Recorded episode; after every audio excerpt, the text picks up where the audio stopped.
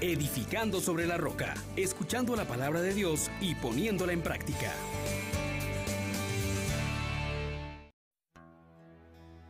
Paz y alegría.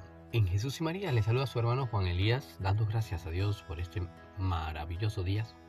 Y hoy la iglesia nos presenta el testimonio de Felipe y Santiago apóstoles, dos hombres que entraron en contacto con Jesús y luego de experimentar el poder de la resurrección dieron sus vidas por el Evangelio.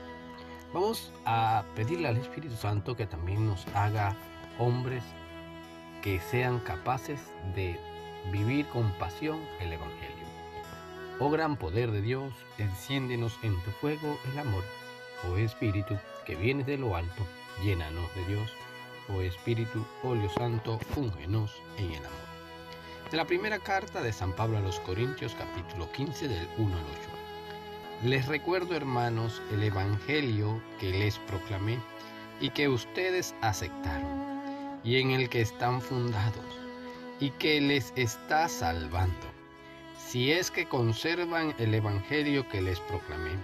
De lo contrario, se ha malogrado su adhesión a la fe, porque lo primero que yo les transmití, tal como lo había recibido, fue esto, que Cristo, murió por nuestros pecados según las escrituras, que fue sepultado y que resucitó al tercer día según las escrituras, que se le apareció a Cefas y más tarde a los doce. Después se apareció a más de 500 hermanos juntos, la mayoría de los cuales viven todavía. Otros han muerto. Después se le apareció a Santiago, pues a todos los apóstoles, por último, como un aborto se me apareció también mí. Palabra de Dios. Te alabamos, Señor. Hermanos, hermanas, la iglesia hoy nos presenta a los apóstoles Santiago y Felipe, ambos hombres entregados por el Evangelio, hombres que entraron en contacto profundo con el Señor y eso transformó sus vidas hasta el punto de ser capaces de darla para que el mundo entero proclamara las grandezas del Señor y experimentara el poder de la salvación ofrecida en Cristo Jesús. Y por esto, tú y yo hoy también tenemos que alegrarnos. Lo primero que es motivo de alegría es que a nosotros nos ha llegado el Evangelio. Recuérdalo, Evangelio es la buena noticia. Pero no es cualquier noticia. Es la noticia que transforma la vida. Es la noticia que libera al hombre de la esclavitud que estaba oprimiéndole con la muerte. Libera al hombre de todas aquellas cosas que atan la vida, que quitan el sentido del vivir. El Evangelio entonces es Cristo mismo que llega a nosotros que nos dice, he venido para que tengan vida en abundancia. Y soy capaz de hacer todo lo necesario para que ustedes experimenten esta vida que no es mentira, sino que es fundada en hechos reales. Entonces, lo primero que surge es la alegría por haber recibido la noticia del el Evangelio. Dios se ha encarnado, ha manifestado la vida sanando, levantando, restituyendo, muriendo en la cruz por nuestros pecados, para que tú y yo tengamos vida.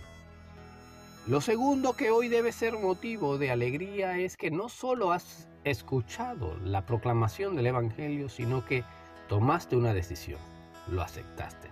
Y es que ante esta noticia te queda una opción, o lo aceptas y vives, o realmente te vuelves la espalda al Evangelio y experimentarás la muerte. Si quieres tener una vida sólida, estable, con una esperanza firme, es necesario cimentarte y fundarte en esta buena noticia, en el Evangelio. Ahora, si tú lo haces, cada día vas a experimentar gloria sobre gloria, gracia sobre gracia. Vas reconociendo la salvación. se va muriendo el hombre viejo y va apareciendo el hombre nuevo. Entonces, necesitamos conservar el Evangelio en el corazón, pero para que esto se haga realidad, dice el Papa Benedicto, la fe crece dándola.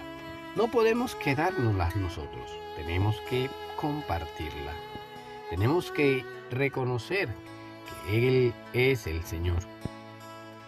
Y entonces ver que su amor ha sido tan grande que se ha entregado por ti y por mí, hecho carne, tomó nuestros pecados, los clavó en la cruz y luego resucitado se ha manifestado a nosotros. Por esto, una vez más, cantamos como el salmista, el cielo proclama la gloria de Dios, el firmamento pregona la obra de sus manos, el día al día le pasa el mensaje, la noche a la noche se lo susurra. Sin que hablen, sin que pronuncien, sin que resuene su voz, a toda la tierra alcanza su pregón y hasta los límites del orbe su lenguaje. Es esta la realidad a la que Dios te invita, a ser proclamador del Evangelio, a conocer que Jesús es el rostro vivo del Padre, el rostro de la misericordia. Él se encuentra unido a Él, al Padre, y nos quiere a nosotros también unir con Él. Creámosle pues a las obras que hace Jesús. Y te asegura Él mismo que quien cree en Él también hará las obras que Él ha hecho y aún mayores. Porque todo lo que pidamos en el nombre de Jesús, aquel que está sentado a la derecha del Padre, se nos concederá. Pidámosle pues a Él que aumente nuestra fe, nos llene de la alegría de la resurrección y nos haga testigos de su gracia para el mundo entero. Bendiciones para todos ustedes. Les exhortamos, hermanos, por la misericordia de Dios, que pongan por obra la palabra y no se contenten solo con oírla.